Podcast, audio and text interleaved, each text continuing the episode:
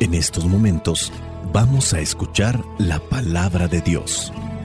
Dispón tu corazón para que el mensaje llegue hasta lo más profundo de tu ser.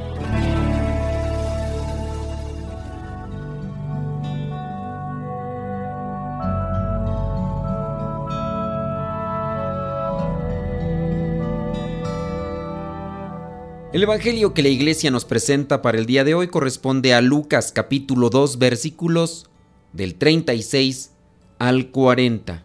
Dice así, también estaba allí una profetisa llamada Ana, hija de Penuel de la tribu de Aser.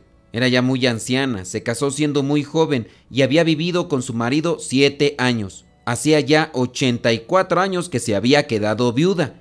Nunca salía del templo, sino que servía día y noche al Señor con ayunos y oraciones.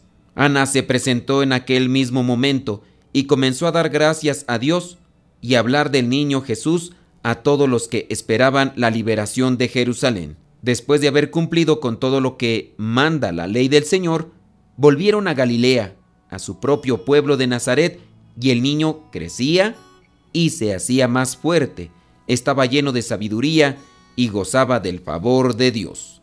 Palabra de Dios. Te alabamos, Señor. Señor Jesucristo, nuestro divino Salvador. Gracias te damos por tu infinito amor. Te escuchamos en la palabra te recibimos y adoramos en la Eucaristía, te servimos en los hermanos.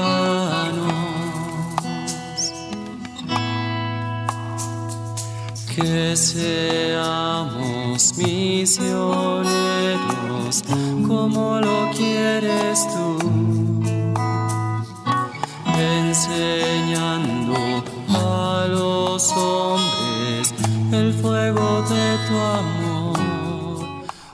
Ya antes hemos hablado de las personas que se consagran a Dios. Y uno de los puntos principales para consagrarse a Dios es ser obediente a las leyes de Dios, a sus mandamientos. No podemos pues consagrarnos a Dios sin estar queriendo vivir a como nosotros pensamos, a como nosotros queremos o nos lo imaginamos.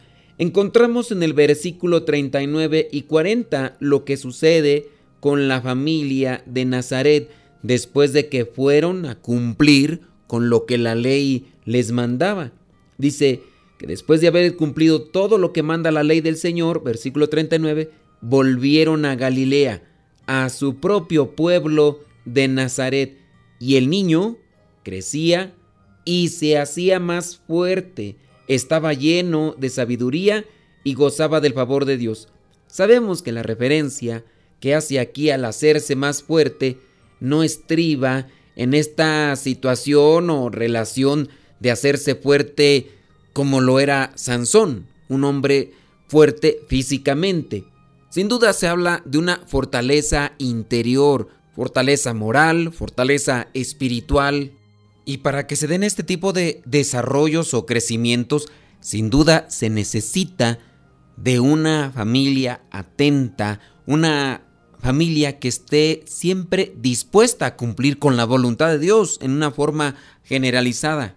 Si encontramos una familia donde hay constantes discusiones, pleitos, incluso infidelidades, vicios, malas palabras, malas actitudes, obviamente esto de crecer y hacerse fuerte, no se podrá realizar, y menos, dice aquí, lleno de sabiduría. Hay una sabiduría humana que se obtiene de la experiencia, una experiencia personal, una experiencia al mirar también a los demás. Claro, está la sabiduría de Dios como luz que viene del Espíritu Santo. Para eso hay que estar dispuestos y pedirla al Espíritu de Dios para que se manifieste en nosotros. Pero cuando hacemos la conjunción de la experiencia humana, la experiencia personal que nos da sabiduría con la experiencia de Dios, obviamente todas las cosas que vayamos realizando en la vida tendrán un desenvolvimiento cada vez mejor. Cuando nosotros encontramos que el Hijo de Dios se hace hombre para cumplir con la voluntad de su Padre, en esa libertad de la que goza, Él también pudiera haber sido rebelde al plan de Dios, pero para eso mismo se hizo hombre, para mostrarnos a nosotros que asumiendo lo que son estas características humanas, asimilándose a un ser humano casi en todo menos en el pecado, nos da a entender que sí se puede, que lo que es esta vida de santidad, esta vida de rectitud, esta vida de justicia, se puede realizar. Y algunos dentro de la iglesia a través de la historia lo han manifestado, lo han realizado. Sí, se puede seguir el camino que nos ha mostrado Cristo. No es algo que no se pueda, no es algo imposible, no es una simple justificación decir, pues Jesús era Dios, Él lo podía hacer todo. Es verdad, Él lo podía hacer todo, pero asumió la naturaleza humana y en el asumir esa naturaleza humana le costaba también quizá la mejor despertarse en las mañanas tanto que miramos en alguna ocasión que le gana el sueño, se queda dormido en la barca, empieza la marea, empieza la tormenta, el agua comienza a meterse dentro de la barca, los mismos apóstoles se espantan. Cuánto cansado no estaba Jesús que no se despertaba hasta que llegaron los discípulos a despertarlos. Es decir, la naturaleza humana la tenía, la asumió casi en todo menos en el pecado. Podía haber caído en la desobediencia, había cosas que a lo mejor le costaron más que otras. Por eso, cuando está ahí en el huerto de los olivos, llega a decir, Padre, si es posible, aparta de mí este cáliz. Al estarle haciendo esa petición, quiere decir que le está costando asumir esa petición de su Padre y lo está sintiendo. Por eso dice, si es posible, aparta de mí, pero que no se haga mi voluntad, sino la tuya. Dios Padre concede su gracia para que su Hijo, siendo humano como nosotros, casi en todo menos en el pecado, pueda enseñarnos ese camino.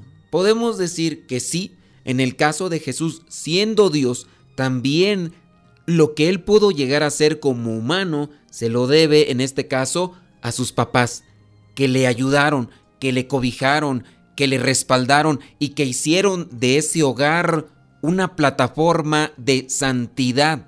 Los hijos de ustedes también podrían crecer en sabiduría, podrían ser fuertes moral y espiritualmente, podrían gozar del favor de Dios, pero no es algo que se dé de manera espontánea. Todos los días nosotros conocemos familias que están desmoronándose, que están al borde del precipicio, otras más ya se han desquebrajado en pedazos malos testimonios, vicios, infidelidades y muchas otras cosas más. Pero hay otras que cuando están platicándote su forma de vida te quedas admirado. Conozco una familia que me ha platicado que después de pasar por momentos difíciles y agónicos, tanto que llegaron a pensar en el divorcio y llegaron a expresárselo, pero después encontraron el camino de Dios. Los dos caminaron y ahora es sorprendente que a las 3 de la tarde se reúne el esposo, se reúne la esposa y se reúnen los hijos a rezar la coronilla de la misericordia.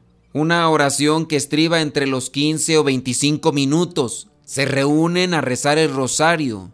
Los pensamientos de los muchachos están ordenados. Yo puedo decir, estos muchachos han crecido en sabiduría, han crecido y se han hecho fuertes. Pero esto que se está dando en estos muchachos no es algo que ya traigan ahí incluido en la genética y que por eso lo estén haciendo. Ay, tus niños son bien tranquilos. No, así los formaron. Ay, tus niños son bien piadosos. Pues son piadosos porque así los formaron.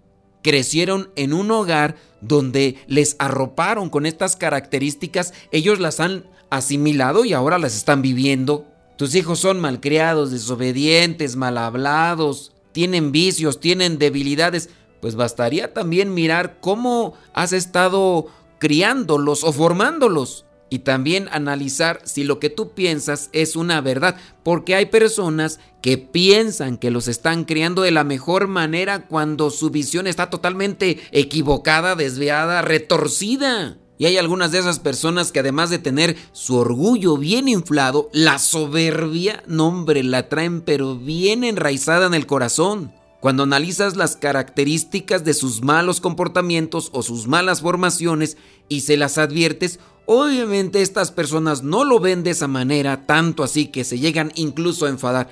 Me ha tocado a algunas personas a lo largo de esta vida misionera, haciéndoles mirar a los papás principalmente y algunas mamás también de lo desviada que está siendo su formación o su educación. Después incluso enfadándose conmigo porque yo supuestamente tenía una mala perspectiva. Hoy con el paso del tiempo, ellos pueden palpar los resultados de su mal crianza, de su mala formación. Regresando al Evangelio, por un lado podemos ver que el niño Jesús crecía, se hacía fuerte, estaba lleno de la sabiduría y gozaba del favor de Dios. Por el otro lado encontramos a esta mujer que es viuda, anciana, pero que está dedicada a las cosas de Dios. Se casó siendo muy joven y había vivido, dice, con su marido siete años. Y hacía ya 84 años que se había quedado viuda. No habla de hijos, pero sí habla de una entrega radical a Dios después de que quedó viuda. Nunca salía del templo, sino que servía día y noche al Señor con ayunos y oraciones. Constancia, dedicación, planeación, organización en su vida para que podamos recibir y cosechar frutos buenos, frutos de vida eterna. Las familias, los matrimonios tendrán que esmerarse en eso para alcanzar de Dios esas gracias espirituales que concede. Además, para con esas mismas gracias espirituales poder ayudar a sus hijos, ayudar a la familia y por ende a la sociedad. Cuando una familia está bien, la sociedad puede estar bien. Recuerden, la familia es la célula de la sociedad. Si hay familias buenas, la sociedad en general será buena. Si ya las familias están deformándose, caminando por rumbos distintos a los que Dios ha planeado y pide en su palabra, la sociedad será un caos. ¿Estamos cumpliendo con la voluntad de Dios? ¿Somos fieles cumplidores de la palabra? ¿Estamos ayudando a nuestros conocidos, a nuestros primos, hermanos, sobrinos, a las personas que están a nuestro lado, también con nuestro testimonio? Ustedes, papás, están creando ambientes de santidad en su familia para que sus hijos crezcan y se hagan fuertes en el amor a Dios, en el amor al prójimo y al servicio.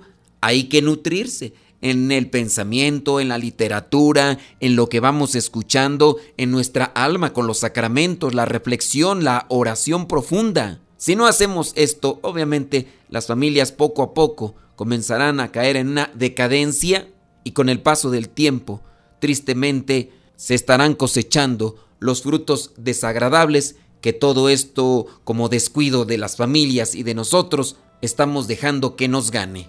Pidamos al Espíritu Santo que nos ilumine para entender el plan de Dios así como lo entendió esta mujer llamada Ana, hija de Penuel, así como lo entendió José y María para poder arropar a su hijo, el Hijo de Dios, para que pudiera crecer en este ambiente de santidad. Espíritu Santo, fuente de luz, ilumínanos. Espíritu Santo, fuente de luz, llénanos de tu amor. La bendición de Dios Todopoderoso, Padre, Hijo y Espíritu Santo, descienda sobre cada uno de ustedes y les acompañe siempre. Soy el Padre Modesto Lule de los misioneros, servidores de la palabra. Vayamos a vivir el Evangelio. Lámpara es tu palabra para mis pasos, luz en mi sendero. Lámpara es tu palabra para mis pasos, luz en mi sendero. It's la lune.